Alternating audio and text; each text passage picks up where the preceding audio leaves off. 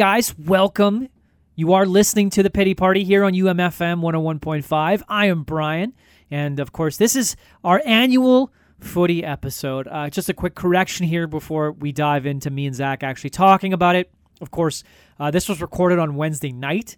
Um, full whatever you want to call it 36 hours 48 hours 72 hours before the the the finality of the harry kane uh, transfer saga and so um, our comments about the spurs were tinged in that light uh, personally i still think that uh, even without harry kane spurs will be very good uh, and i th- think he, zach does as well but obviously you know, he's missing his favorite player, which is not fun.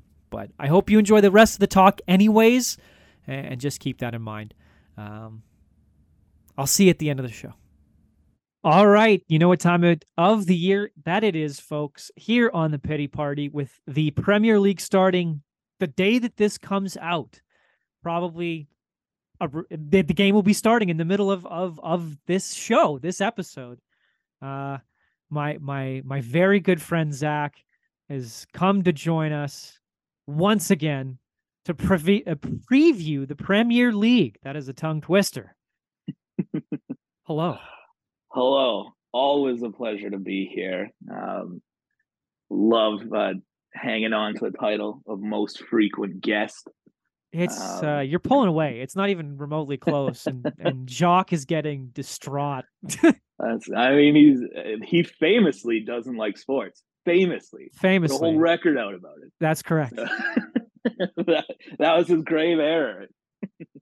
well, I mean, that's the thing, right? You you and I share a little bit of the hawk, a big bit of the base, and of course, a large part of the foot, and and an increasing uh, share of the snook. Yes, that's I correct. Attempt to influence uh, and all my weirdest friends into getting into snooker.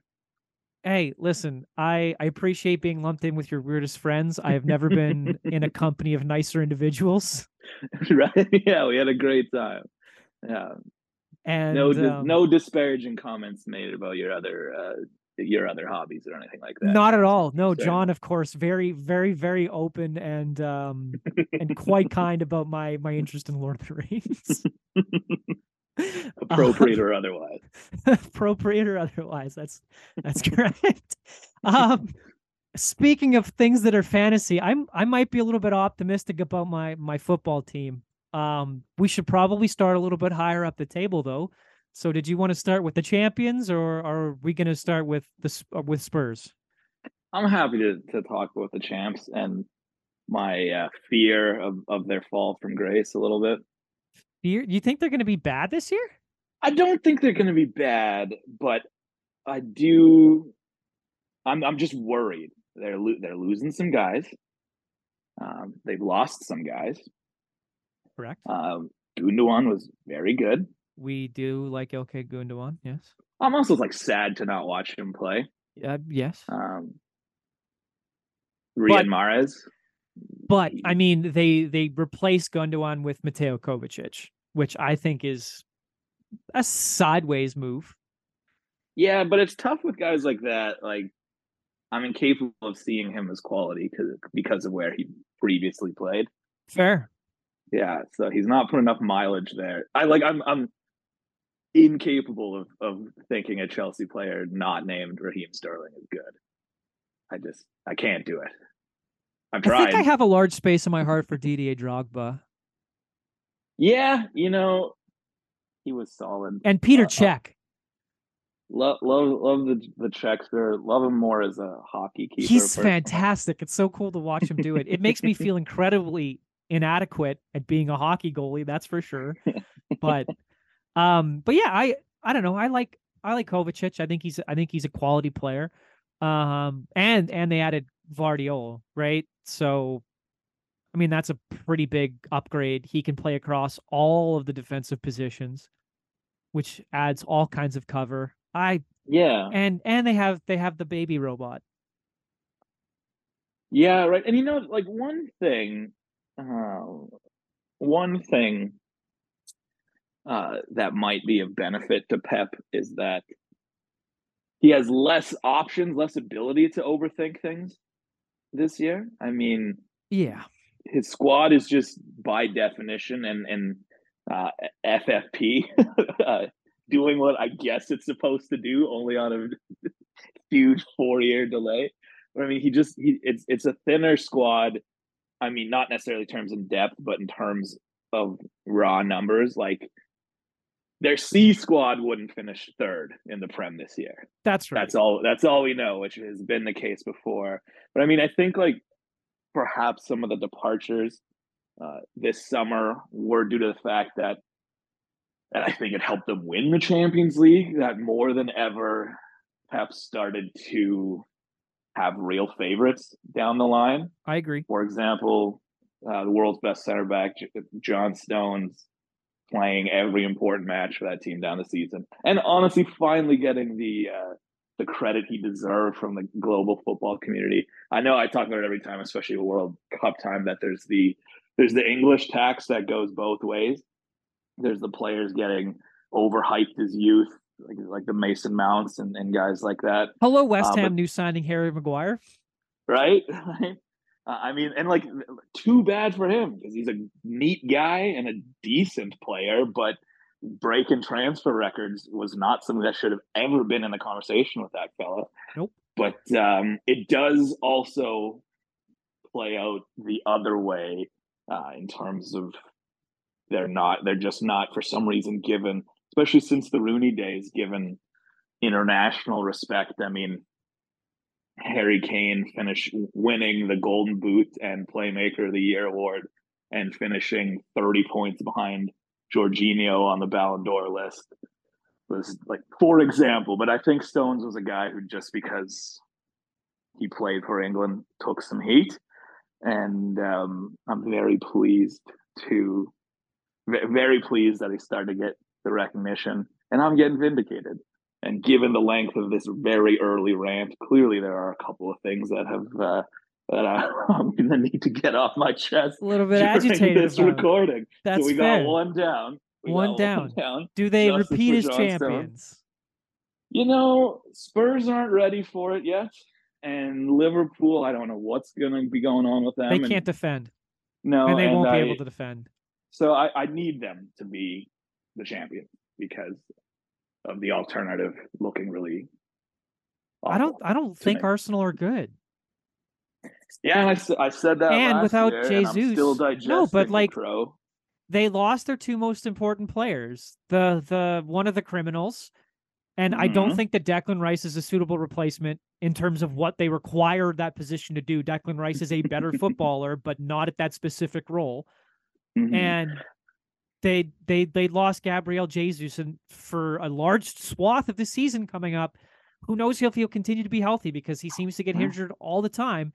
And they're replacing him with Kai Havertz, somebody I'm not entirely sold on. I don't no. think that Arsenal are going to be good. I don't understand uh, this. I don't understand this idea that Arsenal are going to be good. They overperformed all of their underlying numbers next uh, last year to an absurd level. They choked away as soon true. as as soon as two players as soon as those two players got hurt and those two players aren't there this year. And I don't think they got them adequate replacements. So, like, where's this Arsenal optimism coming from? I just well, I I will quickly note, uh, uh, perhaps it's it's it's uh, my profession, and perhaps that it's we're uh, alleged criminals. mostly Sorry. alleged criminals. alleged criminal. my apologies. just just uh, looking to help you out there.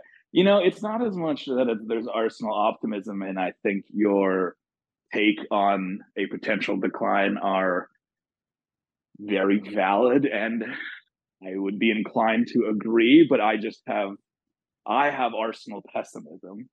Uh, I just it was too spooky how good they played for much of the season last year. Um, everything went right. They overperformed every metric, and certainly some regression will help this year but it, I had just been able to rest on my laurels of finishing above them for what was it, seven straight years, and tasting the medicine last year was really terrible. So I, I, don't I think you're going to have to taste see, it for that much longer because I think Spurs are finishing ahead of them this year, and I would be a I would be very by a man. considerable margin, not even a little bit, by a lot. I hope you're right. I hope it's you know I, it's it's wild how quickly one can turn on a player like Declan Rice, who I've been heralding as as the. Uh, I think he's a tremendous player, but I don't. Mm-hmm. I don't think if if Arteta's insisting on playing the same way, Declan Rice is not a like for like replacement with an alleged criminal.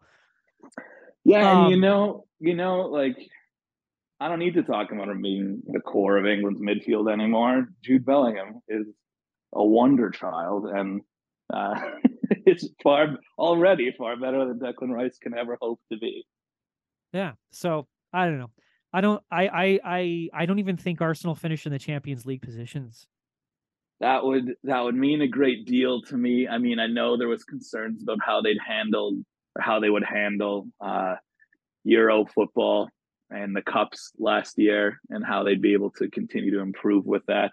I mean, they took the interesting route of just getting knocked out of every competition almost immediately. So um, you're actually going to have to try for Champions League, and unless um, they repeat that strategy again. I mean, I'd love to see that either way. It's fair. Um, so do we want to go to do we want to go to Liverpool next? Yeah, sure. Um, spoke briefly about them about how they're you know they they brought in Mac Allister uh, they brought in Szoboszlai, um, who I think is pretty okay. Um, I think they're probably going to bring bring in Romeo Lavia. I don't know if they have yet, but they're I think that that's pending. Yeah, he's um, a he's an interesting have, guy. They have a lot of they have a lot of attacking talent. Mm-hmm. And this this moving of Trent Alexander Arnold to the midfield has paid dividends. I seems. like it. It's been a lot of fun to bit. watch. I think yeah. I think Liverpool's going to be a lot like Spurs in the way that they're just going to try and outscore people. I think they're going to play fun football. Klopp has played that style of football before. He likes mm-hmm. to play that style of football. I don't think he has the horses and he knows it to win the league this year. So I think he's going to play a style of football that he finds enjoyable and might show some sorts of signs of improvement if they can gel together. So yeah, I don't know. I like Liverpool. I think they're going to be pretty good this year. Pretty fun to watch. A lot more mm-hmm. fun than I mm-hmm. think some of their previous years. Yeah. Well, you know, like Virgil's still something. Maybe like we maybe Joe Gomez turns into what he was supposed to be. Um longtime favorite of Iron Mike's Kostas Tsimikas. I like uh, Tsimikas. he's weirdly impressive whenever he plays. And maybe he gets I mean, I'm not really sure how they're gonna line up back it'll there. it'll be a it'll be a four two three one um yeah. it sounds and what they've been mostly playing in the in in the uh the preseason has has seen a front line of of uh, Diogo Jota at striker mm-hmm. uh with uh Gakpo in behind him in the 10 and then um and then they've been playing with uh Luis Diaz on the left, Mohamed Salah on the right, and and then obviously mixing in um some other guys in in, in yeah some of those positions. Wait. They have a lot of attacking talent. Yeah, Captain Chaos, Darwin Nunez. Yep, he's he's been in there as well. he's been playing. He's been switching. Him and, and Jota have been have been sharing the nine spot. They have it, a lot of capable attackers. They're they're going to score a lot of goals mm-hmm. and ship ship a lot as well. I'll say it right now. I think Harvey Elliott's a wiener. That's fair. but otherwise, like this, this is one of the least unlikable Liverpool teams we've had in a while don't really have a particular problem with him. Mac Allister, the, the Scottish Argentinian, was a, he's a, seems a neat guy. Um, yeah, I don't know. Like Luis Diaz was quite intriguing before the injury. I mean, interesting to see what happens with him. Um, yeah, the post post uh, Bobby F era will be interesting. I think the defensive defensive striker, as they call it. I think they'll be um, largely fine. They have so many guys. Well, at his age, like they weren't. I, I don't know. I don't. I, I was. I didn't mind that guy, and you know, I I want to say at his age he wasn't contributing to the to the point that they'll really miss him, but he was quite clutch down the stretch last year. So I will give him that credit, and I hope uh, he's reunited with his dog soon. Apparently, he had some issues getting his dog over to Saudi Arabia. Oh no! Well, I hope yeah. I hope he got his dogs over in Saudi Arabia. I agree. That would be a yeah. bummer if the man couldn't had to rehome so his dogs. Too. Yeah. Sadio Um, never should have left in the first place. I Uh, said that last year, and I'll say it again. Yep. Yeah. Um, all right, man. Let's let's move on to United. Yeah, I've like I've I've preemptively turned on them just in case. Um, just in case they they make a real push for for my talisman next summer. We're gonna I I obviously alluded to it so much. We'll get to it. But um, also a dear friend of mine, Rob, he has uh, gotten enough into football now that he's found some good memes, and I just it's very tiring taking memes from a United fan because especially like a United fan that didn't watch football uh, during their good era. Like the the arrogance of, of the United heads is frustrating. So I'm I'm it's quite easy to they're really uh, starting to build back into uh, um, a team that's easy to dislike, and also they're so those those guys are, are always complaining about City and the oil money, and it's like I mean United have outspent every team since Pep uh, has been hired. It's like you're still outspending everyone. You're just not buying good players for ages. Yeah, I Um, mean that's Yeah, that's a lot of teams' problems, and we'll come on to that a little more as we go along as well. But I think United has actually done a pretty good job these past couple windows buying. They've they made some pretty smart buys, I think. yeah, quite- they're fa- fairly um, uh, they're not deferential, but but they allow. It seems they allowed Ten Hag to to put some systems, some recruiting plans. Like like it's they they seem more intentional than they have been uh, in a while, which is doesn't really bode well for the rest of us. But Yeah, um, I think that's exactly it. Right? That Yeah. the like they are they have the second most financial might, and if they're putting it behind a guy who's allegedly pretty smart and has Mhm. you know is well intentioned and stuff like that, then you know as we've seen with City, that plays out. And if this the league just turns into one great Manchester derby again for a couple years, that's you know, I guess a little less interesting, more interesting. I haven't decided. mhm. It's something, that's for sure. Okay. I'm on a note to the listener.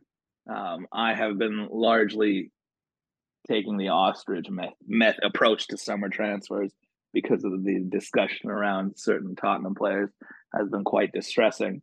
Uh, so whenever uh, Brian references a team, I'm pulling up the website to re- to refresh myself to see who's coming in. And Oh, did out. you find out that your favorite player, Mason Mount, is now in Manchester United? That much I was aware of because the fact that Bayern's initial bid was Mason Mount money, I think, is what will forever hinder them in this because it insulted both We'll get Harry there. and We'll Mr. get there. Levy. But the, no, the, that I was aware of, and, and good riddance to him. Um, I'm I'm hopeful that the um, the enhancement of pressure that he'll feel at United will um, make clear his flaws and keep him away from the starting eleven of the England national football team. But now I knew he had signed uh, a temporary or a short-term contract so he could train with the team and play for them during their uh, during their American tour in hopes of securing another uh, a, a, deal with a, a club on a full-time basis. But for some reason, they put him on the website. So former academy product Jonny Evans is listed as a United player as we speak. The the guy who played for Sunderland the year they went down? Uh, I don't know. Welsh, right? No, the, no. Um, Northern Irish, the Leicester, longtime Leicester player, defender, Oh, tall, slow. He's, Oh, he's make- yeah, okay. That's making Jonny a push Evans. for the all-time uh, own goal record. Yeah. Oh my goodness, that's hilarious. Jonny Evans. Who's yeah. gonna hire him? I don't know. Uh, like I, if I was him, Leicester getting sent down would have been kind of a dream. You could still play football for a big club at a high level of, of the game. Like I don't, I don't know. play for I Wrexham. can't see.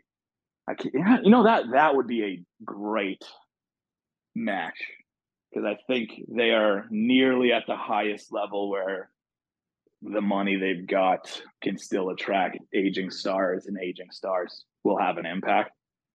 Um, I think so. But yeah, I don't know. I mean, not good words about United, I guess. I don't know. I think they're going to be. I think they're going to be They good, seem good fine. to watch. I so I, I- think that there's going to be a lack of clean sheets this year because of how many of the top teams are just like, other than City, yeah, are just saying we just we're going to go out there and score a bunch of goals and do whatever. And I think United is one of those teams. yeah. I mean, it's cool for Marcus Rashford to get a good run of football under him and not just be a kid that was hyped and then turned out to be nice. Um, nice that this it's rad that this nice kid's good at football as well. Um, yeah, they, they they look they look fine. They look like they have a starting eleven that could be a very difficult match.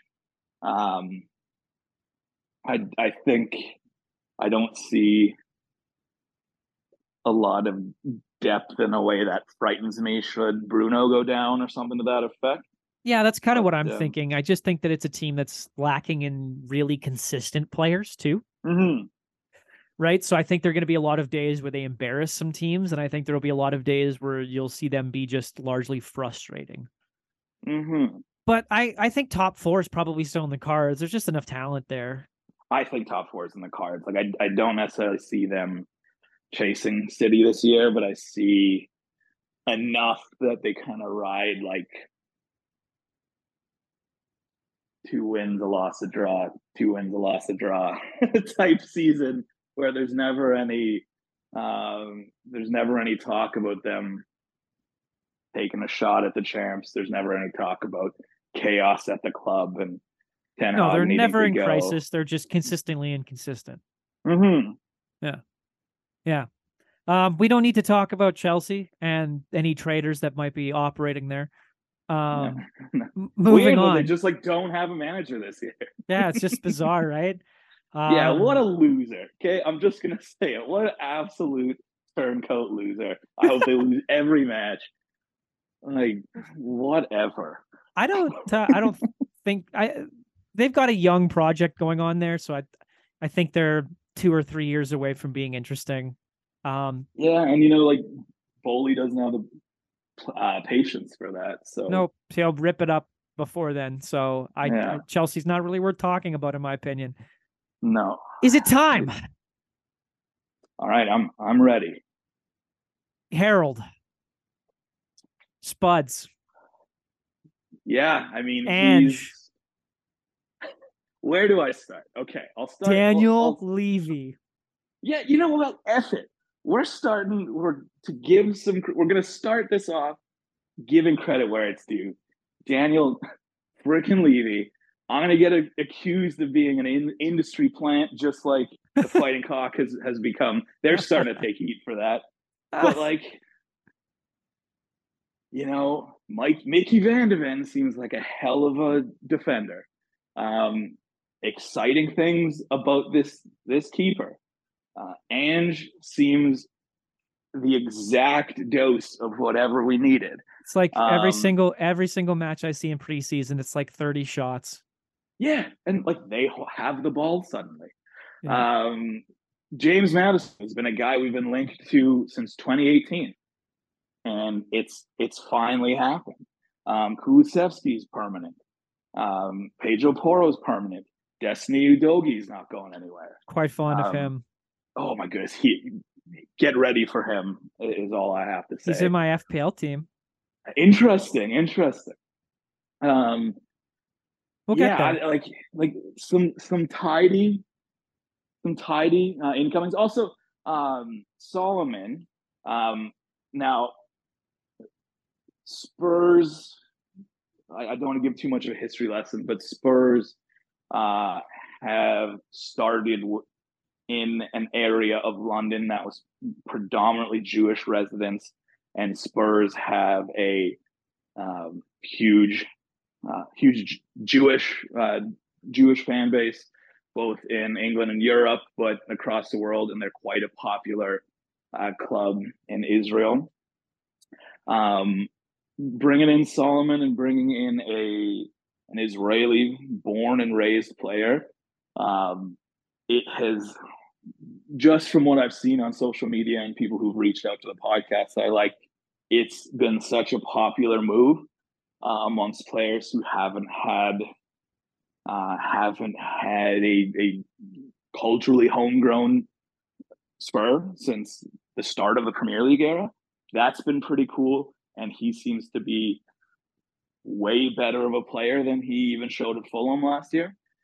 Um, so yeah, some, like some, some tidy incomings.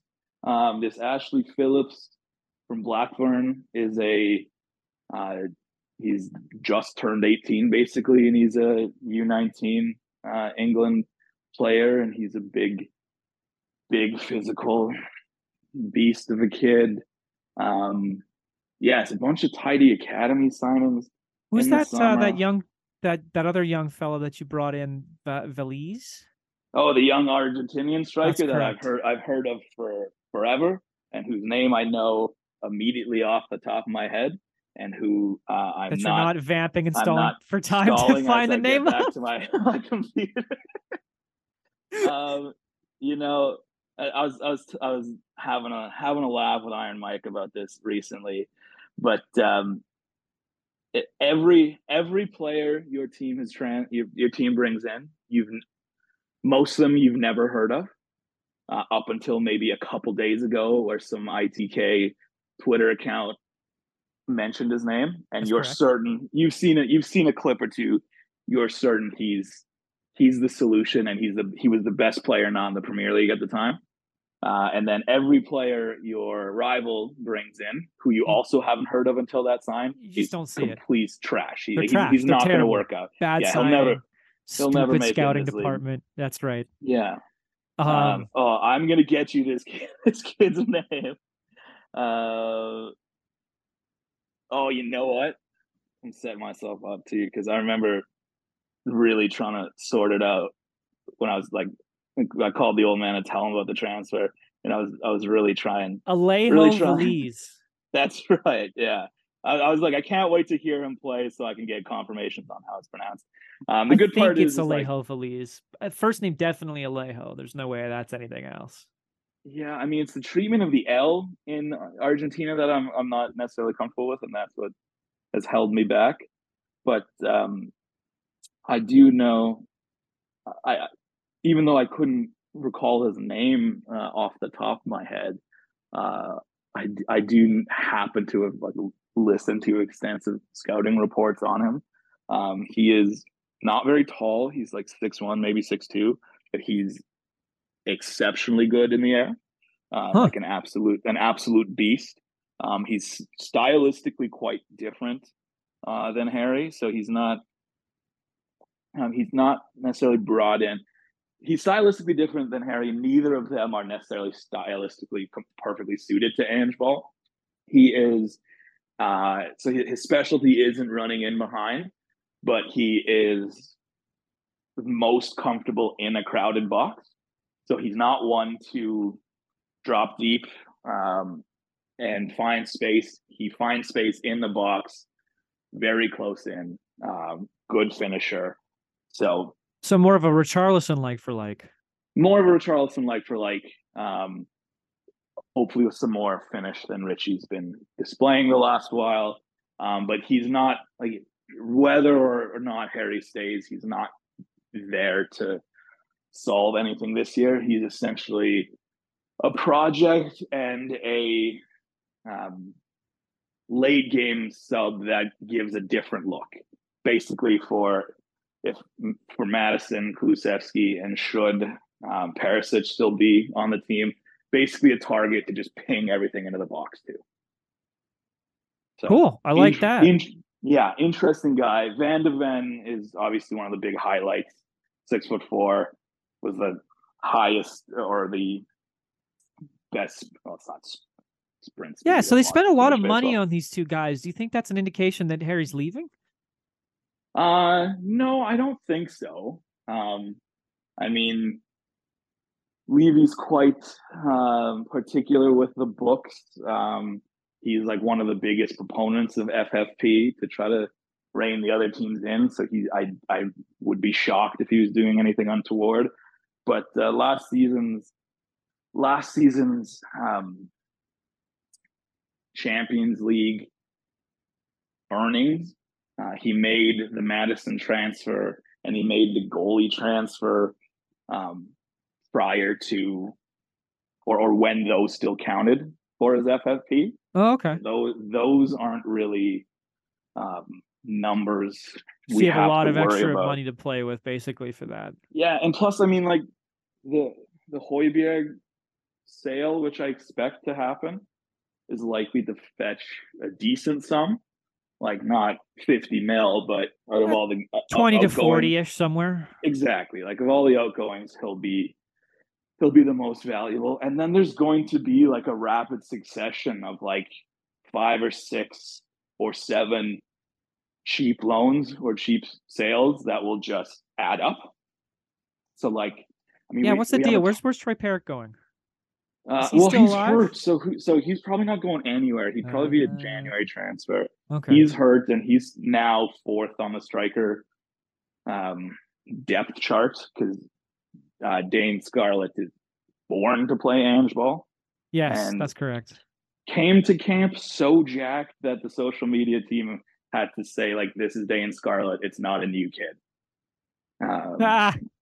so he's he's uh, he definitely like you know there's a, the there's um some some confusion among Spurs pundits. I mean, if there's a clearly identifiable physical issue with um, with a player. It's confusing why some of them don't work on it, and the, the guy that most often comes up is why can't Bryan Gil put on an ounce of muscle in the off season? Um, but Scarlett was one of those guys who like was told get thicker, get stronger, and he did absolutely that. So um, he'll still need a loan though. He's like he's 19 now, so it's it's not it's not like a decision needs to be made on him.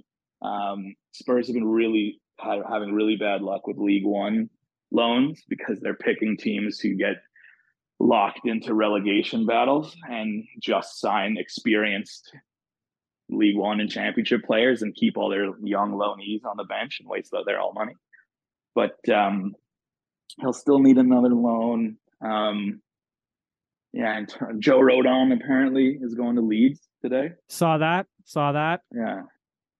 What a confusing transfer that was. I you know, you know the, the I've been so like, I've been into watching Spurs stuff mostly because of the Harry stuff, and I didn't see hide nor hair of this. And all of a sudden today, it's like, yeah, so Joe Rodon's going, and I'm like, what?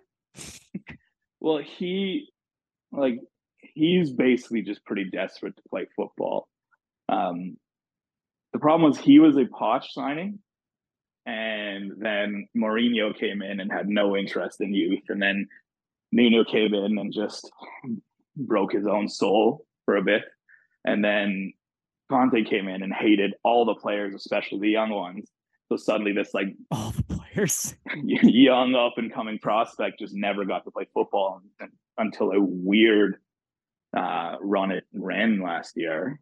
So Leeds, I think, will be perfect. Like he's, I mean, he came from he came from Swansea. He play he starts for the Welsh national team. He's got three World Cup caps under his belt. Like he's a bit of a like there's a pedigree, but he just barely played football. So like Leeds is kind of an ideal match. Big club, big crowds, big attention, still on TV. Um, hopefully he finds it. Um, I mean, loan's perfect if it works out. We still we still got that option. Um, Lucas Moura leaving, that's that's fine. I mean, delivered arguably the best sports moment of my life, but also kind of a an interestingly yeah like bad person. Yeah, I remember. I remember when uh, uh, you you were in town staying at my place and you're like, oh shit, like don't look at don't look at Lucas Moura's Twitter right now. And I was just like, mate, we looked three years ago and we've been so scared anyone would find out. Oh. yeah. Yeah. But you know, Rich Richie and Emerson are a nice uh counterbalance. Uh, Is, is Emerson Royal's going to get some playing time? It looks like him and his going to be is. op- opposite of Doogie. The He is. redemption of Emerson Royal. Yeah. All right. I've I've gone off on and off about incomings and outgoings, but the team itself is quite quite exciting. I mean, um, uh, Vic Flair, as as they're calling him, uh, Vicario, um, Guglielmo, not Guglielmo, which is how it's phonetically spelled, and sounds way funnier. But um, Vicario, he will have to learn um, how to deal with set pieces better. Um, he will have to make better decisions when to come off his line, when to punch, when to catch. But certainly, the fact that like in Hugo Lloris, hell of a captain, uh, a keeper of the quality, the fact that he was never linked away for all of his time at Spurs, um, that loyalty will always appreciate. Um, but age caught up with him, and regardless of age ca- catching up with him, just no comfort or really skill with the ball at his feet. Right, like more a traditional so- shot stop and keeper. Very good at that. very good at that. And Not then so good at once he- exactly, and once he wasn't stopping shots anymore, because because I remember like you would always like in the summer when you would just do some random like save percentage and save above expected research and be like, how is he still up there? And then uh, I had mentioned this past year, I was like, he's lost it, he's lost it. Like, all right, let's see. And you look to go to the stats. I'm like, oh god, he's lost it. But um, an attacking football with a really good ball moving keeper, that's exciting. Yes. Um, I know there's still some Todibo talks or uh, Tosin from Fulham talks. Um, but as of right now, the the middle, uh, the, the center back to the back four, um, I am equal parts excited and terrified about the uh, Romero Van de Ven pairing. Those are some mobile, ball moving, physical, tough lads who There's some cards love, there. love to get forward, love to tackle hard. Um, There's some cards in that back line.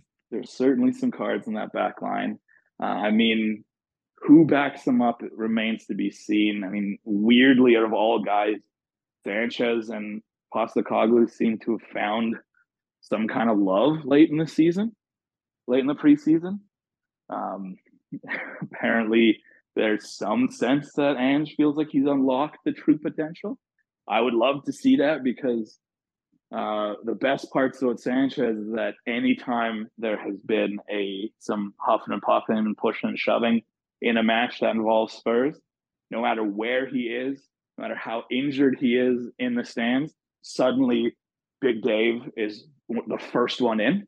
We love that. Uh, especially especially noticeable when he's got the the yellow bib on, and there'll be some some pushing and shoving at the far end from the benches, and then suddenly there's this giant dude with a yellow bib just in the middle of it. So he's really like diehard kid. So I mean, I don't want him to start, but if Ange has solved something in him, that would be cool.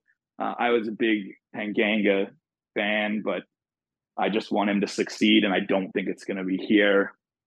Um, hopefully, Eric Dier's summer surgeries have done something for him. I mean, talk about a, a fall from grace, but a quality human being. So, really, I'm just kind of watching the Eric Dier season with uh, one eye open. Um, certainly, center back depth, unless one more signing happens, is the biggest weak spot on the team. But the most exciting part probably is is or one of the most exciting parts is the fullbacks. Um, Pedro is going to be an adventure. Um, Yes. he is a Yes, as he will. pure as pure a wingback as it comes to the point that a backup to um, a backup to Kulusevski might be like a better option for him. But you know, the, like I know there's a lot of talk about these guys are naturally one position. They're Premier League athletes. Some of them learn different positions uh, and quite well. So I'm still hopeful, but the defense has been quite a nightmare. Um, so as far as I understand, Ange is kind of gonna set the team up in pairs to start, um, which means when Destiny's playing, Emerson's likely gonna play. Yeah. Um, I don't know a Spurs fan who's not hopeful for his um, for his redemption arc. I mean, the amount of abuse this poor guy took, so much, so much, and just like what a nice little guy, you know. And he's like, he's at Spurs women's matches. He's at, um, like, he supports the academy at every level. Like, there's a photo of him and Richie at the U6. Like, he's so committed to the team and tries so hard. And you know, he was never a wingback, so forcing him to play that was just bonkers. And like making Dier, an injured Dier, just ruin his career every night, whereas every look at Emerson as a center back seemed all right, was just Conte being Conte. But him getting a chance to play in a more natural position um, is, is quite awesome. I do suspect Porro probably figures it out uh, at some point and, and becomes the main starter. Or, you know, like a healthy Jed Spence, you never really know maybe that turns into something. That's got to be one of the most like frustrating signings that the fans loved and wanted to see. And they every like three minute cameo they showed was electrifying, but then they would never play him again. Yeah, um, I mean, we we big fans of Jed Spence here too. Yeah, and you know, like I, I'll say it before, like I would have run through a wall wall for Antonio Conte for saving the one season getting us back in the Champions League. But the damage he inflicted on the club with his his ego and his like such a big difference between him and Ange is like Conte constantly made it seem like it was a favor to Spurs that he was there, whereas Ange is grateful and is going to give everything to trying to make this work. Um, it's such a stark contrast. But um, yeah, there, there, it'll be. I think there'll be more rotation on the right side. Although there was some belief that like Destiny Udogie um, would be. Don't you guys still similar. have that other guy? What's his name? Ryan Sessegnon. That's the one. He's hurt again. Again? Yeah. Oh yeah, no. He had, he had another surgery. Honestly, like one of my favorite players, and like there was points during last season where it's like, okay, well, that's who's going to start for England uh, uh, on the left side. But every time he gets on a roll, he gets hurt, and then he comes back so gingerly. Um, yeah, I, I, I don't know. It's probably like he's been hurt enough where you just can't really count on him as an investment anymore. Right. And which a team with Spurs aspirations probably shouldn't rely on a guy like that anymore, which is really sad for me to admit because he's one of my favorite.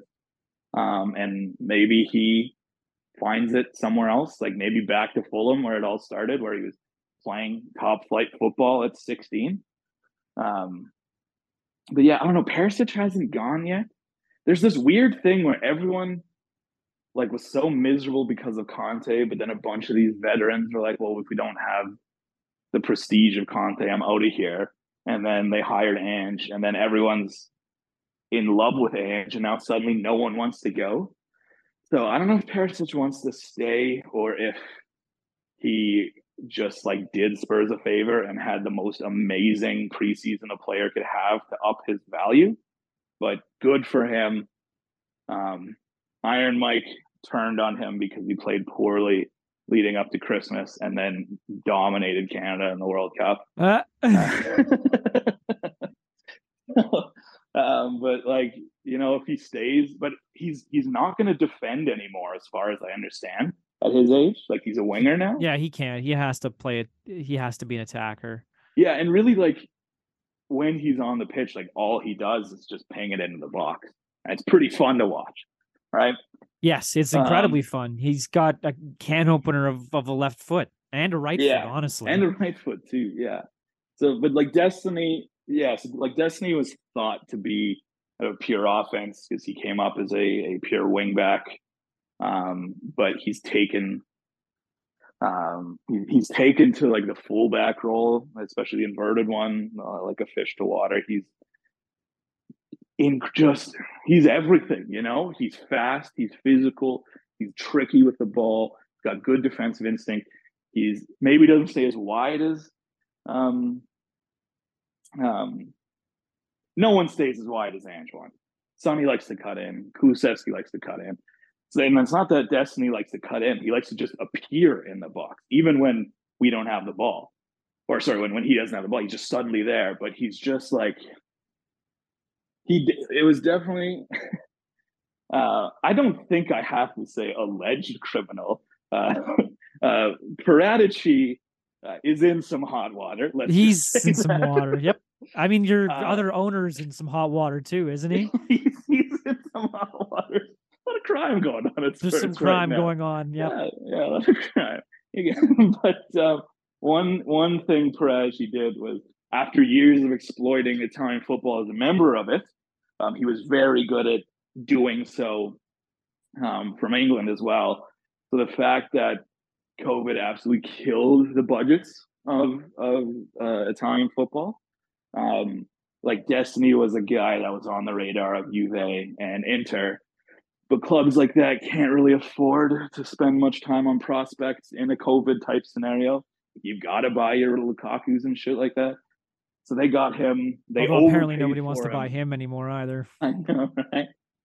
They overpaid for him a bit at his age, but now with how he's developed so quickly. Um, he's he's already emerged uh, as a steal, and I think he's going to be the biggest uh, eye-opening player on the team. Um, the midfield's quite exciting because they don't use automations anymore. They're allowed to actually be creative. So suddenly, Yves Bissouma is really good again. Um, James Maddison's one of my favorite players in the league, and the fact that he's joined Spurs is a dream um, should Pierre stay, the competition competition between uh, Pierre Bentancur and Bissouma is quite exciting. Um, and the front three, I, I dig it, man. like, like Kulu, Son, and Kane, a healthy Son. Um, and like some of his interview, like the way he, the way he talked about, and like he, he's such a such a class act. Like he's not going to point fingers but he made it so clear that Conte just sucked joy out of football for yes. the team. Yeah, that was a big yeah. thing that I took away too. And I see that that was like what made it so unfair to Nuno is that Mourinho did the same the season prior, right? Like, um, and Nuno, like, like no offense to him, but he's not like if you're like, okay, we need to we need to bring a soul back on the team and make it fun again. He's not necessarily the guy, right? but but Ange seems. I love him so much. I love him so much, and he. I, he brought so much joy to Wolverhampton that I can't say a bad word about Portuguese Santa Claus, man. He's that's fair. He's still and, and he's I, still the greatest manager my team has ever had. I bear no ill will to him. If anything, I feel guilt about what happened to him. Um, it was just the wrong time for him to join this club, and you know, I think a lot of the fans I mean, at least the smart ones really like didn't hold anything against him or really didn't like just understood that he was put in an impossible position, you know. But yeah. um yeah, Sonny Sonny seems healthy, seems around to roll.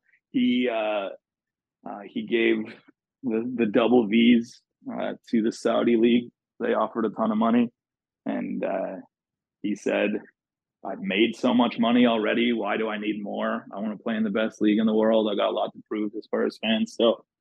And if it was, uh, I didn't know it's possible to love him anymore. He's you know? fantastic. Yeah. Speaking of the other member in your front, can I can I go on a little bit of a rant for a second about about sure. about the German media? Okay. Well, I, I didn't know when to get into it, but it's been the elephant in the room this entire show. Yeah, so we've been we've been waiting to talk about it, and I feel like now that we've talked about all the good things about Spurs and the fact that we think they're going to be pretty good this year, I think they're going to finish second. Would love that. Um, I honestly like and and and just my own opinion of them. It it's very reminiscent. There are this similar patterns to the way that Liverpool operated in into and up to uh, and sl- and afterwards their their um obtainment of Jurgen Klopp. And, I've seen those comparisons, and I'm so scared to let my heart accept them because that seems like such so exciting. And I just, it's the hope that kills you. I get it. Yeah. But I mean, like it's it's it's it's so incredibly similar. So as long as they don't, as long as Daniel Levy stays the course and doesn't get in his own way, and and and and you know keeps keeps Ange and sees the and, and keeps to the vision, Mhm. I I don't see, I don't see how that's not at least a possibility, a strong Mhm. possibility of where this team goes. And so, I mean, that's with the way that the rest of the league is shaping up. I I have a hard time seeing a world in which Spurs don't finish second or third. Well, you know, one of the things, one of the things is, is like, yeah, we still have some defensive issues, but a lot of the good clubs do as well. And They all do, we all of them, but we City. have right, and we have far better offensive players than a ton of these clubs. And I'm going to, I don't, uh, I don't want to make this personal, but there are always three, uh, three matches on the calendar that I dread, or six matches. It's it's Wolves, it's Brighton, it's it's Brentford. They have just been nightmare matches for years now, where we're sitting there, we're, we're good news for parking the bus, of those. we're parking the bus, and we're sitting there, and we're like, okay, yeah, we're we're letting them have 70 percent uh, percent um, um, possession. Yeah, sick. We're letting Pascal Gross walk all over us. Fun. And then it's just so. And then you wait till you're down one 0 two 0 and you're having to try to make this comeback. And oftentimes, because you had Harry Kane, you were able to pull off a miracle with two goals on one shot. But it, it'll be just nice to like hold on to the football and take more shots than other teams with our better finishers, which seems like saying it out loud now is just so it's it's baffling that that wasn't an approach sooner. The fact that we went we were a team with poor defense and great a great front line, and we Yeah. just insisted on parking the bus, parking the bus, parking the bus, defend, defend, defend. that's So- strange. Three managers in a row that Yeah. that that were that were more in that way. Mm. Um, Ange, now is is is is here. He's playing this great offensive style of football. You've got the best striker in the world, second best striker in the world, second or best human striker in the world. My apologies. Are you uh, you talking Timo Werner again? no, no. Hey, listen. I think this time I was proven right on my Bundesliga love, but yeah, yeah, yeah. in the case of Bayern Munich attempting to buy one Harold Kane, uh, Daniel Levy said the price is the price. And Bayern was like, hey, we're going to do the same thing we do to all the other Bundesliga teams. We're going to bully them Mhm. and propaganda them to death. And so they sent out Florian Platten goof to uh to tweet every single day with multiple explanation point exclamation points yeah. about how Harry Kane only wanted to go to Bayern. And yet anytime anybody spoke to Harry, he's like, Man, like, I don't know, I'll go wherever they tell me to go.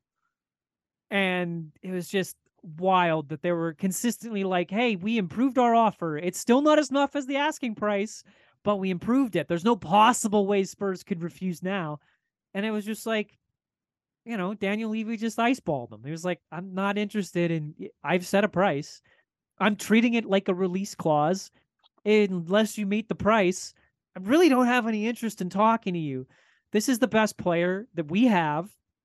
This is the maybe the best player we've ever had. Certainly the best player I've had in the ownership of this club. Moreover, uh, making Champions League places is worth more to us than the transfer fees that we're gonna the measly Hundred percent. transfer fees we're going to get for him. So, you know, and plus there's the chance he said if things work out and there's improvement in the team, there's a chance I could resign. Now, I mean, he could just be saying that because he doesn't want to upset the fan base. And you Mhm. know what? Fine. That's understandable. But at the same time, like You've got a good manager. You've got the best player that the team has ever had, chasing a goal record on a team that's planning on being offensive this year. It just um to me it it it it, it doesn't make a ton of sense first of all to sell him and if you are going to sell him, you know, you're going to try eh, following in the Liverpool flop, you know, style. If you're going to sell Philippe Coutinho, you're going to sell Harry Kane, you've got to sell him for enough money that you can remake the squad exactly how you want it. Mm-hmm. And there was a price, and they didn't want there to pay. price. you know, the I loved when they leaked that they'd met the hundred mil evaluation, and then all the Bayern players were, or fans were on Twitter were rejoicing. Oh, they've got to accept it, and then came out that it was euros. It was euros, not pounds. So what was that? Uh, Twenty five million pounds short of exactly. yeah.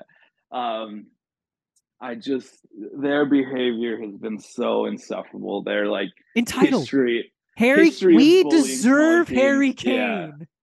Well, and also like you see, like they're it's hard to keep track because they just from they they give titles and paychecks to club legends um, willy nilly. So there's all these guys who have some role, director of something, but you see them quoted in years prior when like PSG, Real Madrid, Barcelona are trying to buy their guys, and they're just like, um, they're just talking about how th- this is our player. It's completely inappropriate. It's classless. It's disrespectful to talk yeah. about our player. Yeah. Then all summer they're like, oh, he's there holding him hostage. If he had any courage, he would demand a journalist to a Spurs press conference holding up a Bayern Munich Kane jersey. Mm-hmm.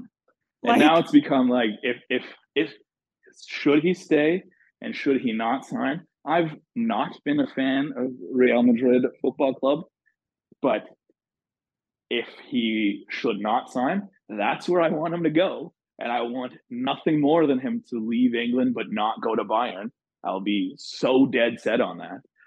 But yeah, long story short, I mean, speaking to Levy, giving him the credit first, like what a ball. I think I think there is a recognition like certainly he has made missteps in the past.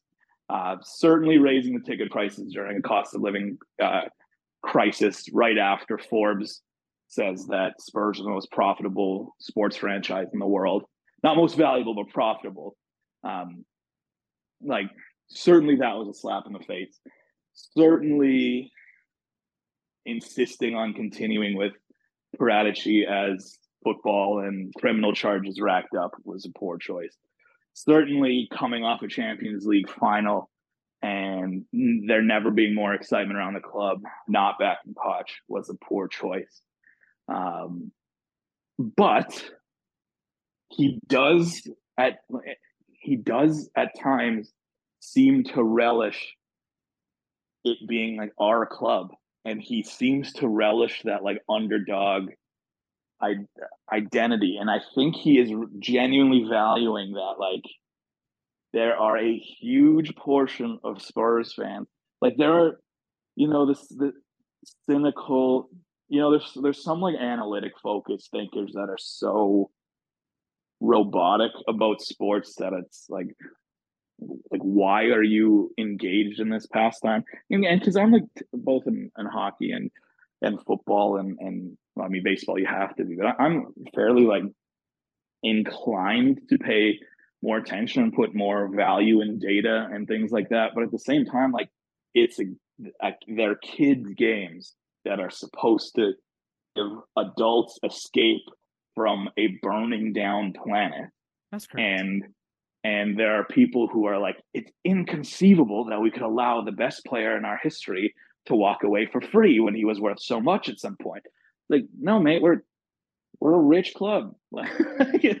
we don't need we don't need that money. At the same time, like there are I, I imagine the people who would do anything for at least one more year of him to far outweigh um, the other naysayers, and I'm firmly in that camp. Like, should he leave in this in next summer, I'll be heartbroken.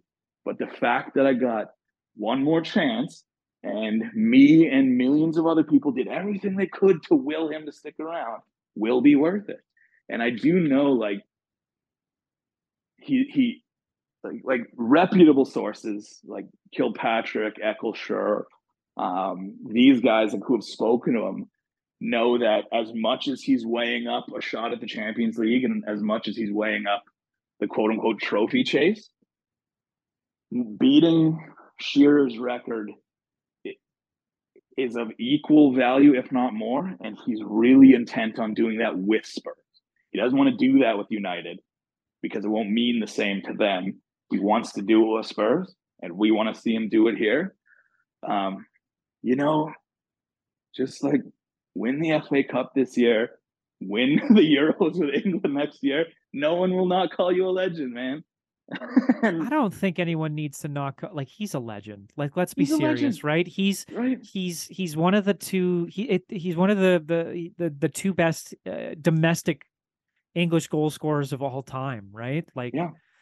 And he I, will I probably be the best English domestic goal scorer of all time you know, other than Jimmy Greaves, which like, come on, like your dad's football doesn't count. Your dad's dad's football certainly doesn't count. I will give Alan Shearer credit for. I agree. He's fantastic. Because it's, but it's also funny that like you hear like Gretzky say, "Oh, I hope Ovechkin passes me" and shit like that. I love Alan Shearer being like, "I will drive him to Munich right now.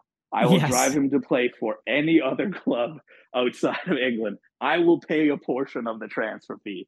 Done. I it's, love it's quite entertaining. So I mean, it's definitely hammed up a little bit. Like I'm sure that those yeah. two guys are friendly behind the scenes, right? But sure. but I love that he's just like honest that he would love to leave this earth as England's all-time top. Yeah, of course. Yeah, and, but you know, like Harry, Harry has he learned his lesson from the City debacle last time. Yes, he and did. I think well, I hate to bring this up, but I do think the warm welcome he got back home after the the penalty against France, I think that kind of opened his eyes that like here is a like here are millions of people that he shares a bond with that he will never get at another club. Yeah, there's no um, chance.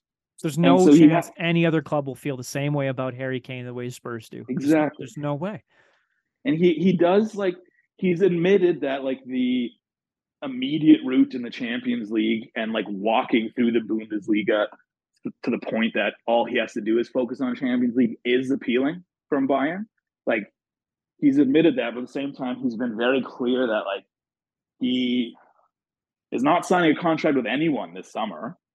Um, because he'd like to consider his options. He's been clear that he's not asked for a transfer from um, Spurs, but if they work up a deal and, and are intent on selling him to Bayern, that he would play for them and he would agree to personal terms.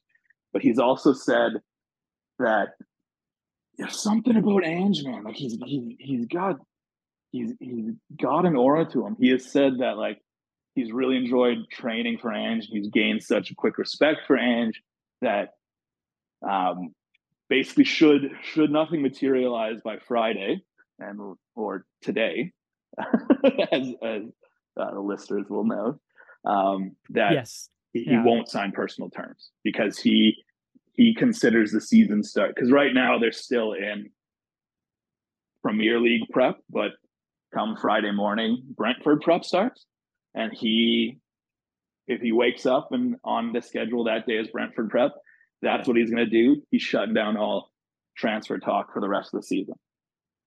So I do think like you know some good football, um, and keeping him makes sense because you can't recruit. Our our two biggest draws were either Champions League or Harry Kane, and you need at least one of them.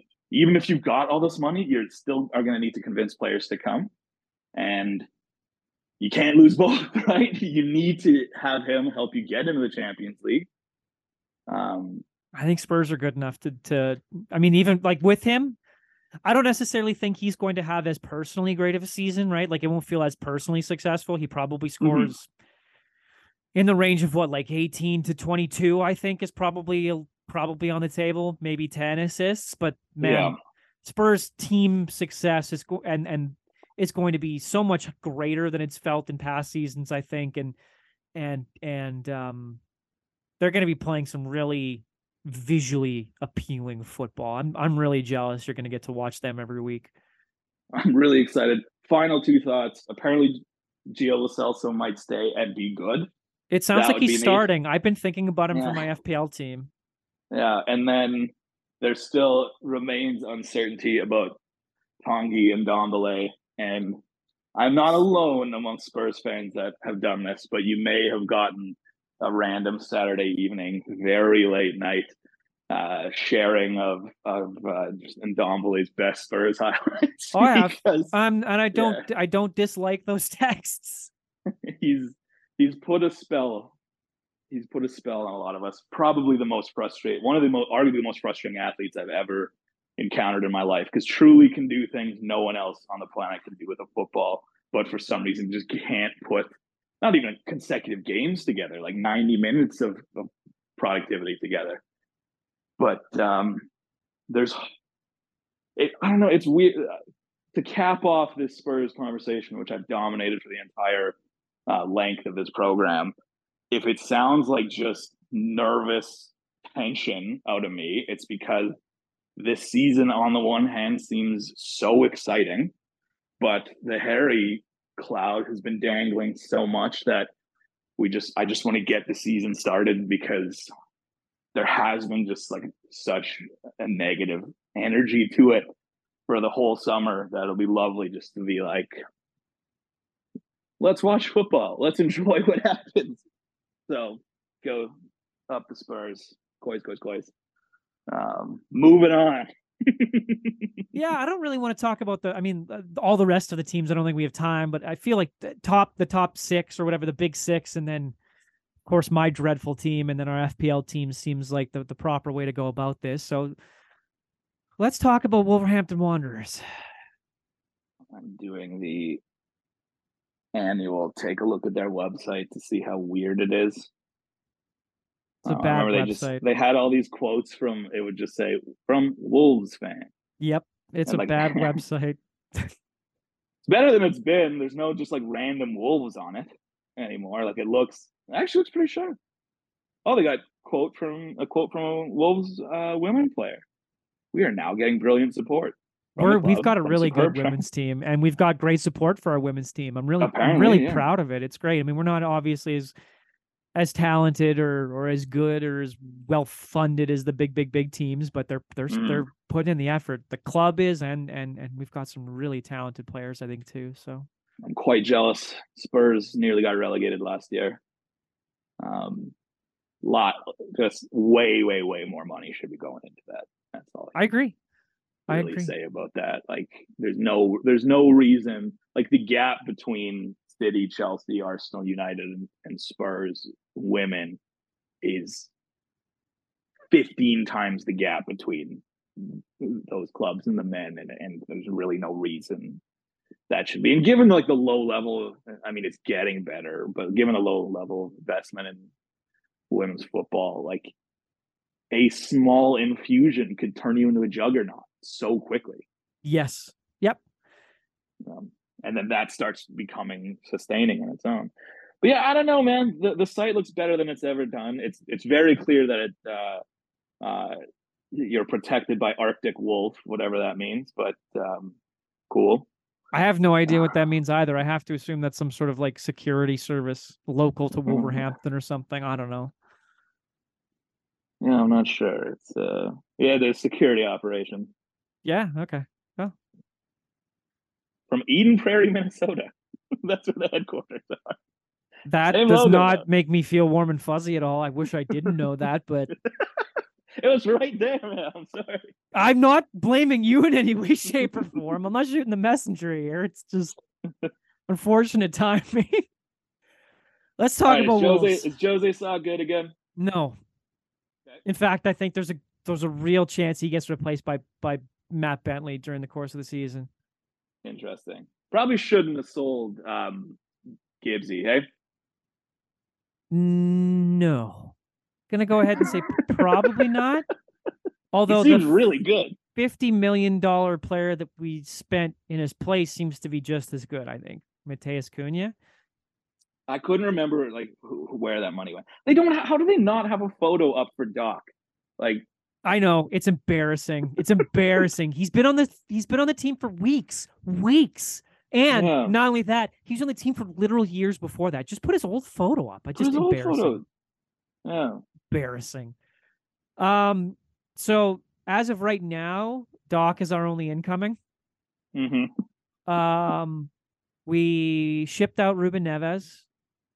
Yeah, Um, that's that's wild. Like that just like I get it, but just seems weird. You know what I mean? Like like Mark Noble retiring and just like some of these guys leaving just seems I th- Ben Me playing for uh where is he on Forest now? I think we play more interesting football with Ruben Neves off the pitch. I think this has been my my take for a very long time. I think he's a very very brilliant footballer, and I think on a Mm. team with a lot of threats, he would be even more valuable. But on a team where he is the only threat, or they think he's the only threat, he dictates the pace a lot. Play Yeah, only fair. goes through him, and it's very predictable. Every single game in the preseason, and even the ones since since jerk face Julen Lopetegui threw a threw a fit and decided he didn't want to coach his team anymore, which was after Celtic, by the way, which was a month ago. The players have known for a month, which is something I'm going to bring up in a second. That um, yeah, I just uh, the team has been playing well, regardless of whether or not he's been involved, and I I like the team, man. I I think we don't have any depth. That's the clear point I want to make.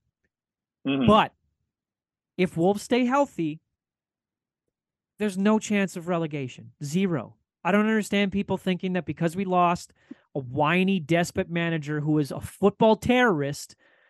Um, Alleged. No, I watched his games. I can, I the, the games he coached. I can flat out say that.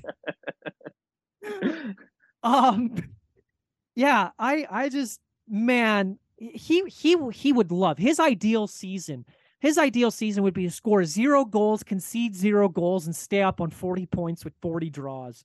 God, those are so I just, so boring. That the like team just- is way better than they started last year. And not only that, like the team that, that we have is uh, uh, on paper better than the team that Bournemouth had. The guy that we replaced Lopetegui with, Gary O'Neill, uh, managed Bournemouth out of their hole last year.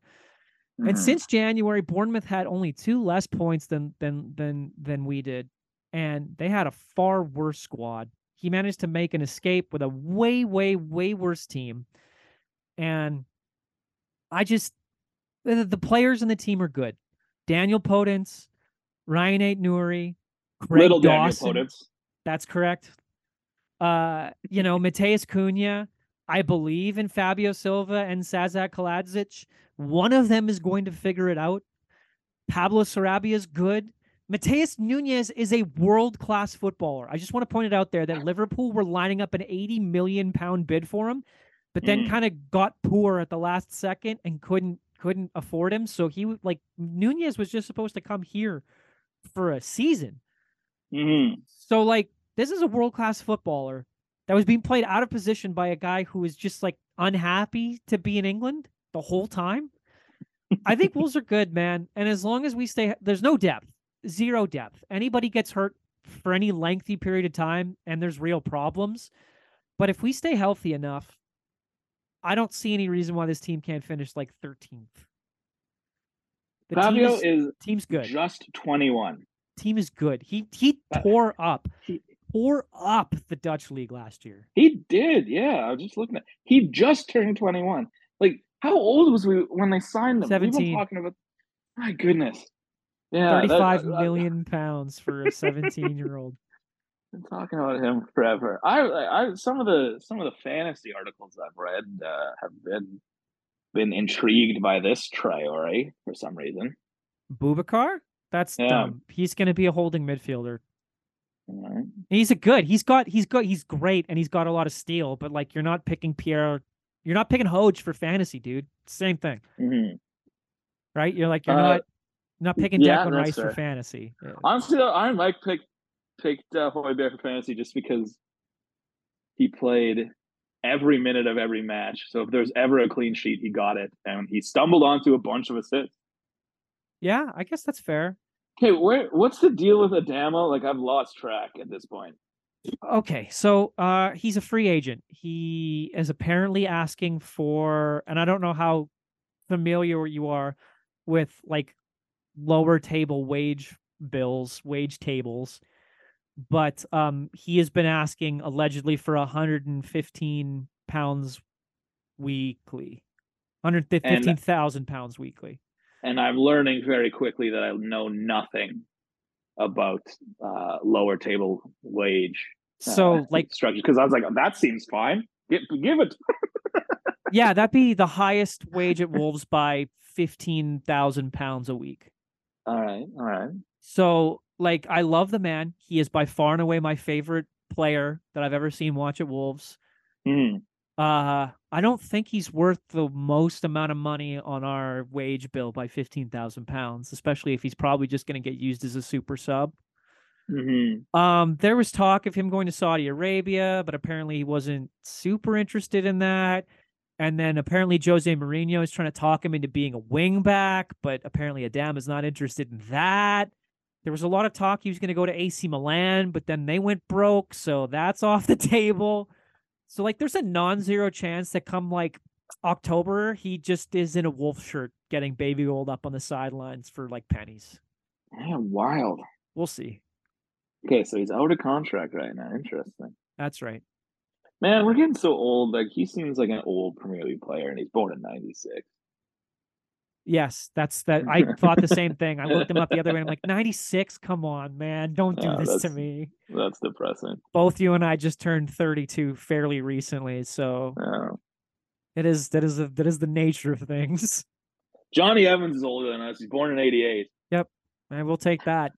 um, yeah. So like, I don't know, man. Like Craig Dawson and Max Kilman are a pretty good, pretty good back to. I'd Mhm, like- Max Kilman's very good. I like Toti quite a bit as a as a rotation option. Um, we've got Ryan Eight Newry and Hugo Bueno on the left uh, defense, left back. I looked up where Toti was from. Why do I look up where anyone on Wolves? it's? Portugal. Come on. Yeah, okay. of course. Less so now, but I mean we've got quite a f- quite a bit less of a Portuguese influence, and now that Gary O'Neill has, has come onto the team, I wouldn't be surprised if we follow the David Moyes route of Brexit means Brexit.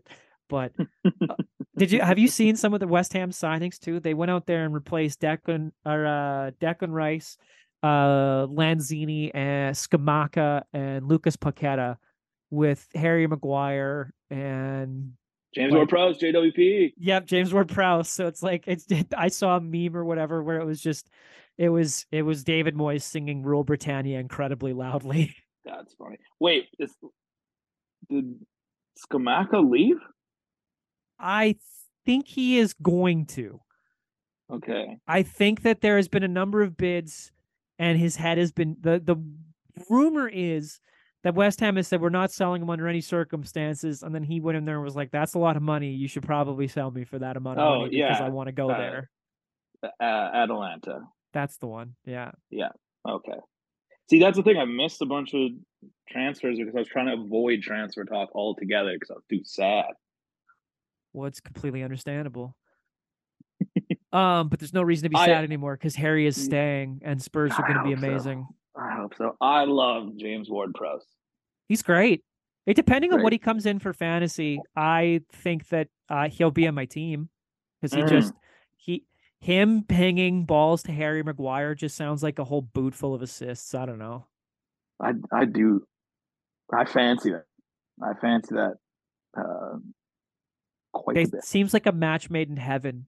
You know, You know, he's like already in his career. So I've seen like some, um, like some models that address. it's him and um, Messi. In, in terms of free it's- kicks, it's- it's, it's- him and Lionel Messi. It's him at age like twenty five, neck and neck with Messi's entire career. Yes. Like it's insane because like not just like the amount of goals he scored, but like the quality of corners, the quality of of like getting free kicks into the box yeah. um dangerously. Like he's we I'm big into just like trying to watch momentous sports moments. Like I agree. I, I'm I'm fine with LeBron James, and I watched his like most underwhelming all time scoring leader in a blowout loss uh, game ever. But like, it, like I'm trying to watch any Shohei Ohtani game I can. Um, but um, yeah, like he's another guy. Like whenever whenever Spurs weren't playing and there was like a decent Southampton matchup, it's like all right, let's just watch him ping them. It's awesome. I can't. I I want West Ham to be bad because it's better for Wolves, but I they're gonna be they're gonna be interesting at the very least. Yeah, I've got a very good fair weather West Ham fan friend, and so I like I, I'm keep trying. Uh, he likes the idea of being into sports, and like he likes the Padres as well. So he keeps like wanting to talk about rivalries and stuff. But it's like I don't know. You gotta get up at five, man. You gotta get up at five. you Yeah. gotta go. You gotta have a bad time at five a.m. You gotta have be willing to have a bad time at five a.m. I think Yeah. I think Wolves finish thirteenth. That's my that's my hot take. I That don't cool. understand all these people that are like Wolves are getting relegated for sure. They're dumb and bad at this, and I think that Yeah. they just don't understand our squad. Do you want to talk about FPL? I'll talk about FPL. Yeah, buddy, let's I do uh, it. frantically uh, made my team before before drafting this or before uh, beginning this program. I will I will I've get us started then. Some good advice Okay. I've always been told about FPL is just like always try and have three players from the teams you think are really good.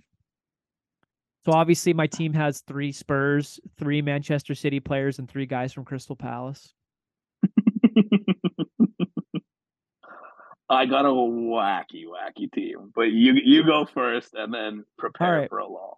All right, starting at the back, I've got uh, Crystal Palace goalkeeper Sam Johnstone England legend.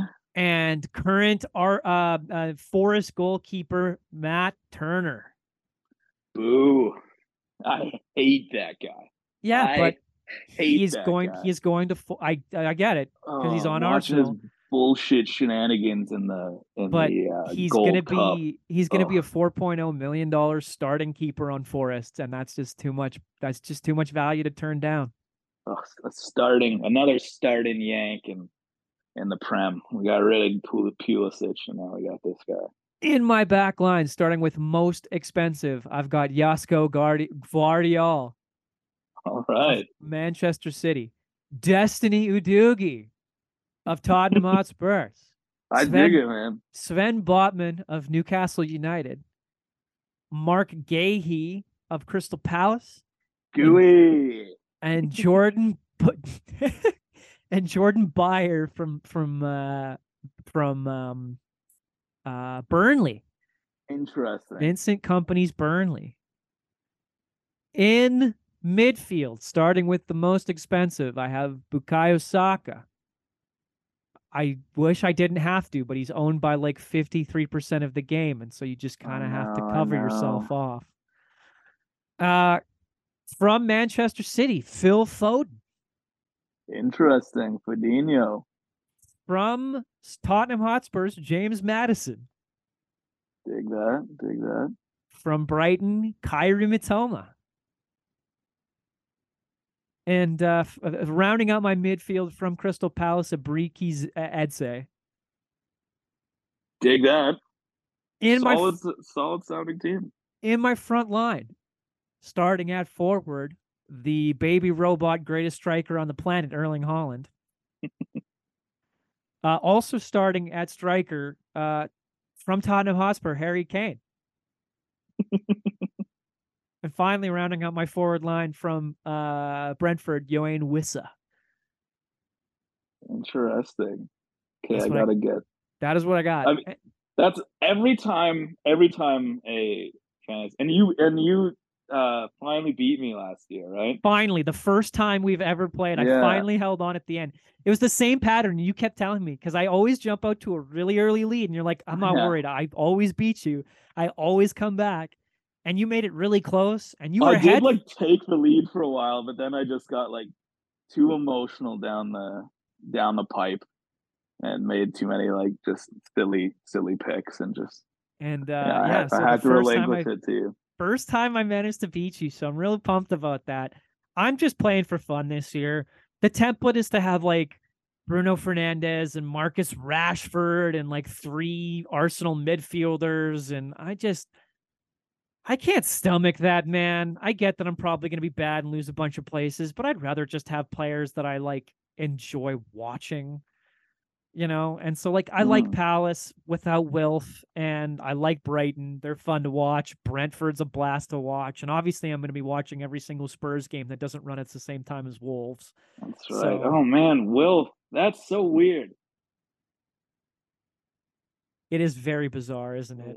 Like it's it, it's it really seems to me as like a guy who like concerns about him being old right now, who's going to go to a, t- a team and then look for some sort of route into the Champions League through a January transfer, something like that. Like that really gives gives me that vibe, you know. Do get Galatasaray get Champions League spots? Um, well, the qualifying's like happening as we speak, right? So I guess they have a, a route in. They have a route in, so he could play through them. But I, I just like I feel like he finally fancies his big club move, but like wasn't getting enough nibbles to start. Yeah, and like But, I'm really um, kind of shocked that he wasn't a guy that went to Saudi because like I mean he obviously wanted to go to a big club, but I always assumed that was just because he wanted the big money. He uh he he gave him the V's too, man. Yeah. He's one of those guys who like his uh uh his persona on the pitch and his personality off the pitch are so different. Like um On the The pitch, amount he's of such a money- wiener. On But- the pitch he's such a winner, but he gives ten percent of I all of his his salary to charity. It's the same thing as Richarlison, right? Like stuff. I have Yeah. to I have to separate and be like this guy's like the genuinely a nice human being. So like yes, he's being an absolute wiener face, Mm. wienerito, wiener sauce on the pitch that I would just rather him get red carded immediately so I don't even have to look at him at all. But like, Yeah. you know, good human beings. So like obviously I don't wish any proper will on them. I just don't want to see them play football against my favorite team. yeah, no, I, I get that, man. I get that for sure. You see, All I right, think, wanna, yeah, go ahead. you Show, tell me, tell me, tell me. ass lineup. So I did like I, I I did like probably I don't know three minutes of research and just was a lot of like best budget.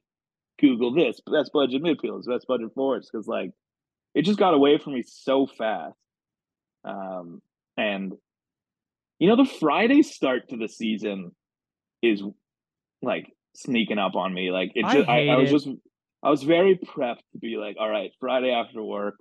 Uh, and same with Iron Mike. You know, Friday after work, like like pour pour an Irish or something, just relax, have a hundred tabs open, my phone, my computer, my work computer, just like look at every possible permutation. pull the pull the shades down, break out the lotion and the candles. I get it. but um, we uh, this this is the lineup we've got. Um, my two keepers are Jordan Pickford and Pickford's uh, a good one. I like him. and Areola. Do you think he starts at West Ham over over I'm Flappy I'm seeing- Fabianski? I'm seeing a lot that he is going to, and he's cheap. He's four mil, man. Yeah, well, if, if he if that's the case, I might have to double four mil goalkeeper with him and Yeah. your buddy Matt Turner. Um, my defense, I have splurged on Trent Alexander Arnold. Um, I have brought John Stones back into the fold. Yeah, I mean, I thought about it, but Guardi Gvardiol just seems like a better value, right? Like they're gonna both start most of the games, and Gvardiol for like- some stupid reasons five mil, half a million cheaper. They're playing. They're playing Stonesy as a midfielder as well, which gets them closer to the box. Mm. And um, yeah, I like Okay. his. Yeah, I mean, don't get me wrong. Um, I this isn't me slandering John Stones. It's just you like how quick I am to defend him. Like- so fast, unbelievable. You'd think that you were like, yeah, um, better friends I've than got- you and I even. I've um, got uh, Sven Botman as well. Like it's Yeah. hard to beat that price. yeah. Um, I've got a Stupinian, yep. Pervis. um, Pervis. That's his first name, dude. I know, I know. But like uh it, it will never it will never fail. I'll never remember it for some reason. It'll never fail to fail to make me laugh like that. My favorite That's fantasy. funny. Also just like seeing his face Yes. beside the name Pervis is pretty funny. He's just got this goofy smile. my favorite Um, fantasy podcast has a bunch of like nicknames and stuff, and one of the guys was like really kind of bad at pronouncing anything. Mm. Um, so yeah, he he didn't even try. He's just like he looked at the name. He's like, all right, what's this guy's first name? Pervis, perfect. You know what it is? Like I'm so I'm I'm so confident with hockey names and baseball names. Like just growing up, Yeah, reading so much like Slavic and and uh, Nordic names, and then so many like French names and specific um, um Latin American region names. But like, yeah, football never fails to. to I always get me. messed up by it. Yeah, same. until you especially like our our uh pre preview show because every fantasy every time you're drafting a fantasy team from scratch you're like all right here's these guys that all these articles say are going to be good that apparently played 38 games last year who i don't remember at Don't all remember. but Yeah. yeah. i'm sick i've never heard his name i mean like the W- world cup and euro preview shows at least we're like in the we've just finished a season or we're in the middle of one and it's like all right name we've been watching a ton of football names are at the forefront of our minds but now it's like all right i'll take a stab um rounding out my back line is i've got uh Pau as well I just couldn't stomach. I he's a very good pick. I Mhm. can't do Villa, man. I can't do it. that's fair i, I mean you'll notice the absence of uh, Bukayo Saka uh on on this line Yeah. um i went with rashford i thought You like him know. though. You have the England. lo- you have the England. yeah love i like him it's just like i don't know like too many people are talking about him i felt like weird like i was missing something like like you know like i i, I, So the theory behind it, well right, is that year. like they don't have a striker, right? They Mhm. that Ten Hag kind of likes Martial a little bit, but like how long until he's hurt because he's always hurt. Yeah And they just bought um Højlund, and he's going to be good, but he's hurt for like apparently at least the first nine games of the season. So who Okay. knows? So it's you know it's going to be a lot of like who's scoring for United. It's going to be Mm. oh like Rashford's really the only one. It's going to be him and Bruno scoring all the goals for them Mhm. for the first little bit, and th- they allege that they're going to score a ton of goals because, well, they just about always do, right? So Yeah. I mean, it makes sense. I, I'm just not sure I agree. I'm not sure I agree. So eh, you know, as far as like, uh, it's one of those things that I'm willing to make that my deviation, and if I mess up, then I'll find my way back. yeah I'll just wild card him in in week three or whatever. um i've also got Maddison and Mitoma Nice. great minds um uh and then i was left with with budget guys right so. Read some articles uh ahamada from crystal palace Okay. um I mean, he was in an athletic article about like the breakout candidate. Uh, he was in like every budget midfielder article I saw. Um, he was a January signing, French French player. Like he's apparently good. Um, like decent xG per per uh, ninety. Um, so whatever. It's Um, good. It's a good choice. And yeah, and then uh, marvelous Nakamba, man, you got to go with marvelous Nakamba from Luton. oh my goodness. Well, you know, I mean, Uh, like, like I, I didn't just like pick four point fives out of, out of a hat. Like I spent most of, um, most of my time research because I just I didn't find like it was like the good guys are really good. The mid range value guys to start the season are all expensive. Like like Mitoma is like the most valuable like mid price guy.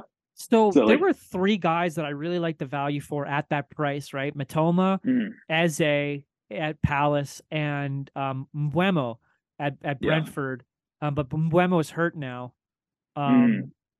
And I'm not sure the timeline on that, but I still really do like Eze quite a bit. I think he's gonna be very attacking at, at Palace. I think he's gonna be doing a lot of stuff. And I think he's on their dead ball delivery now as well. So he could just get assists by accident.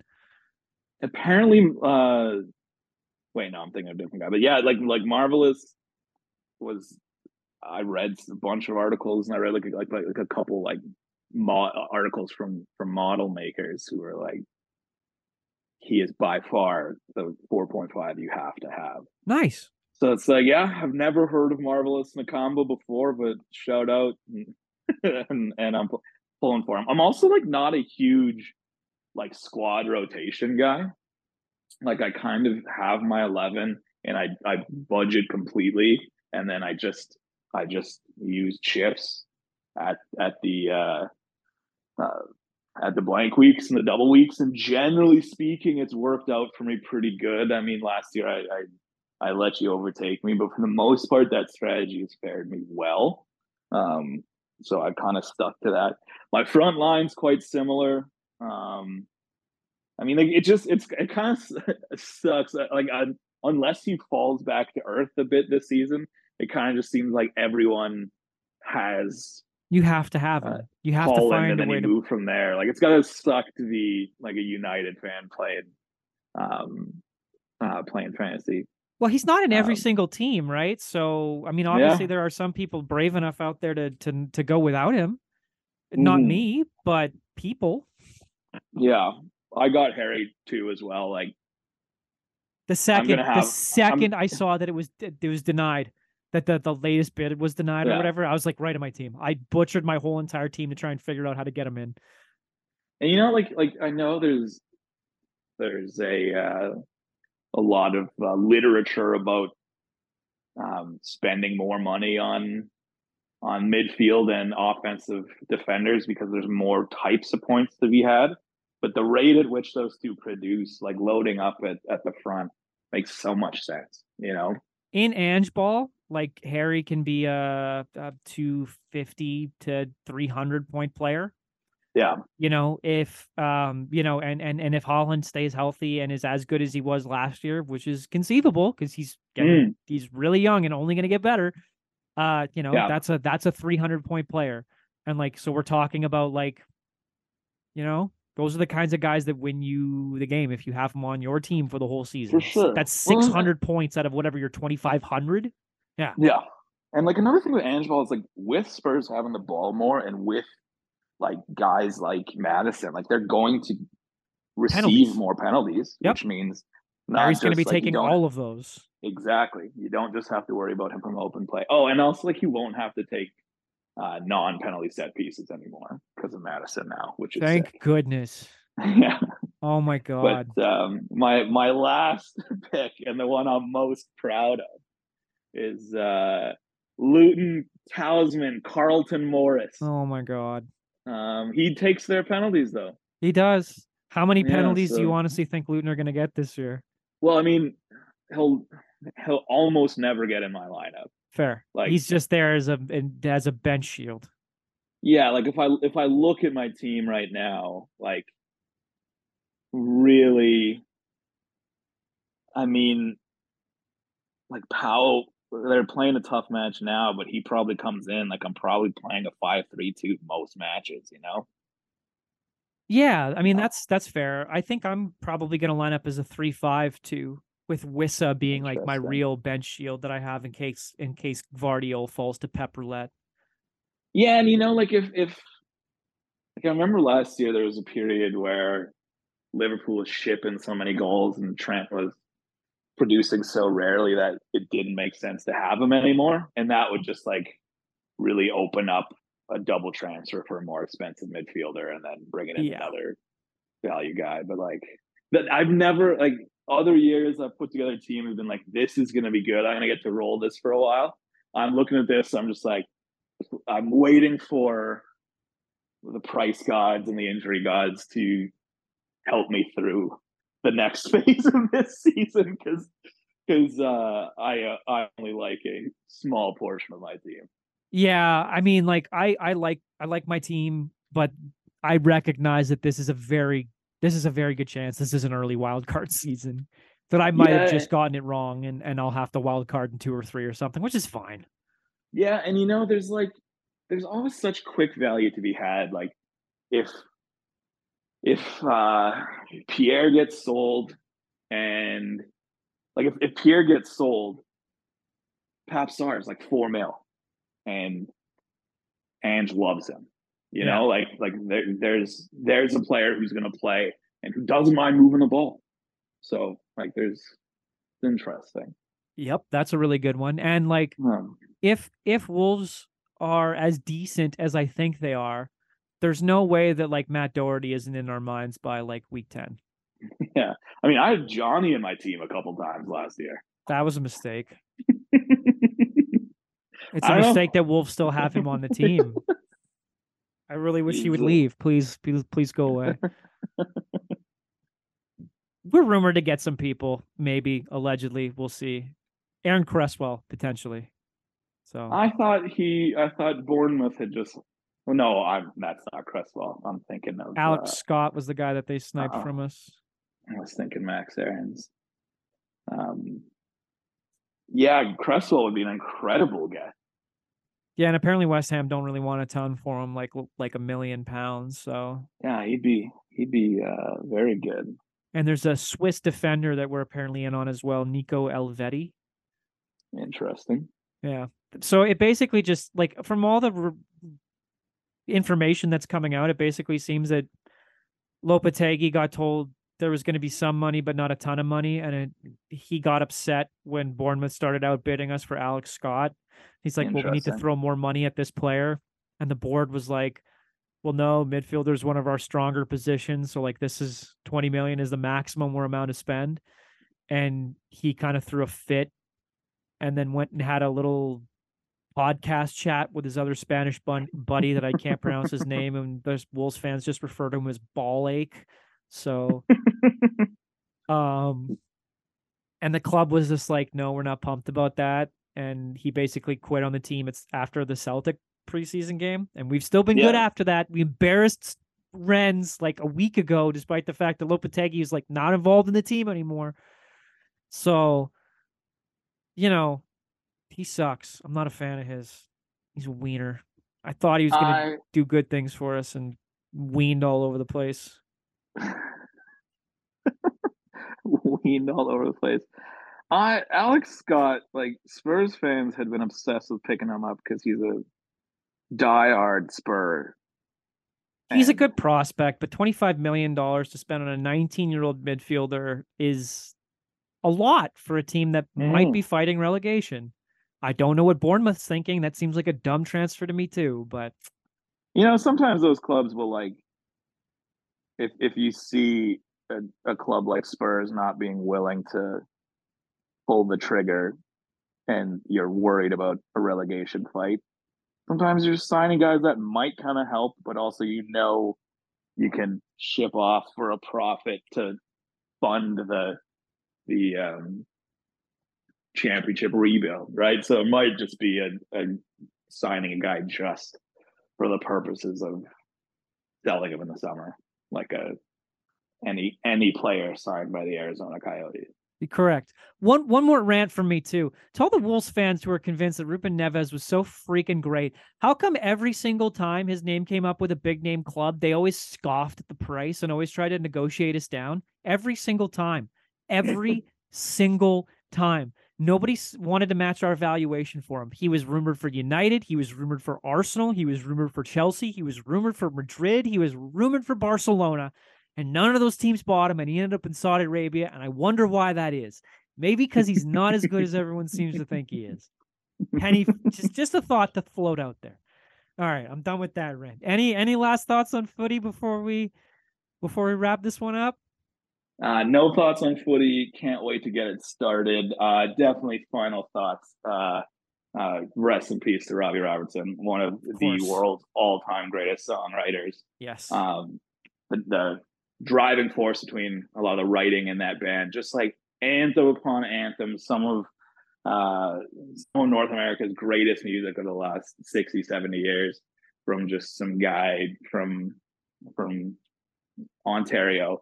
Um, the last waltz, like it's one of those things that eh, like not only does it not live up to the height or sorry not only does it completely live up to the height it's still somehow underrated if you haven't seen the last waltz in a while um, give it a give it a listen i'm gonna have a have a drink for for robbie and i'm spinning spinning some tracks tonight we'll spend some um, on the on the pity party.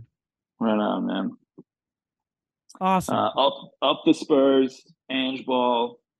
Um, see you in hell, Bayern Munich. Um, Correct. that's it. And- oh, uh, shout out Big Dan Burn. Uh, Shout he out wasn't Big mentioned.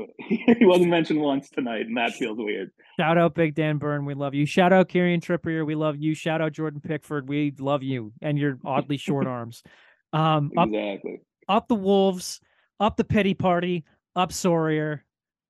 We'll uh, we'll catch you all later.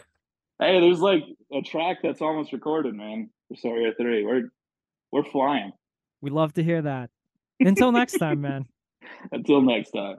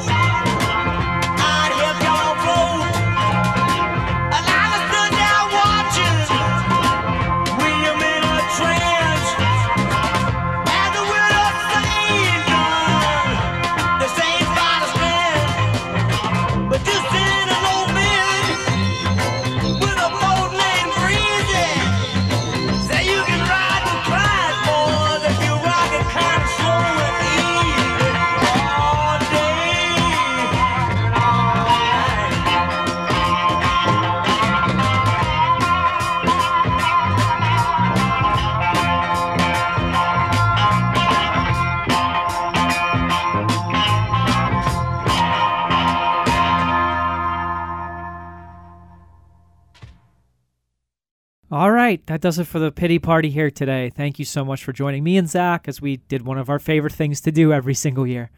You're all wonderful people, and I love you all. Stay safe out there.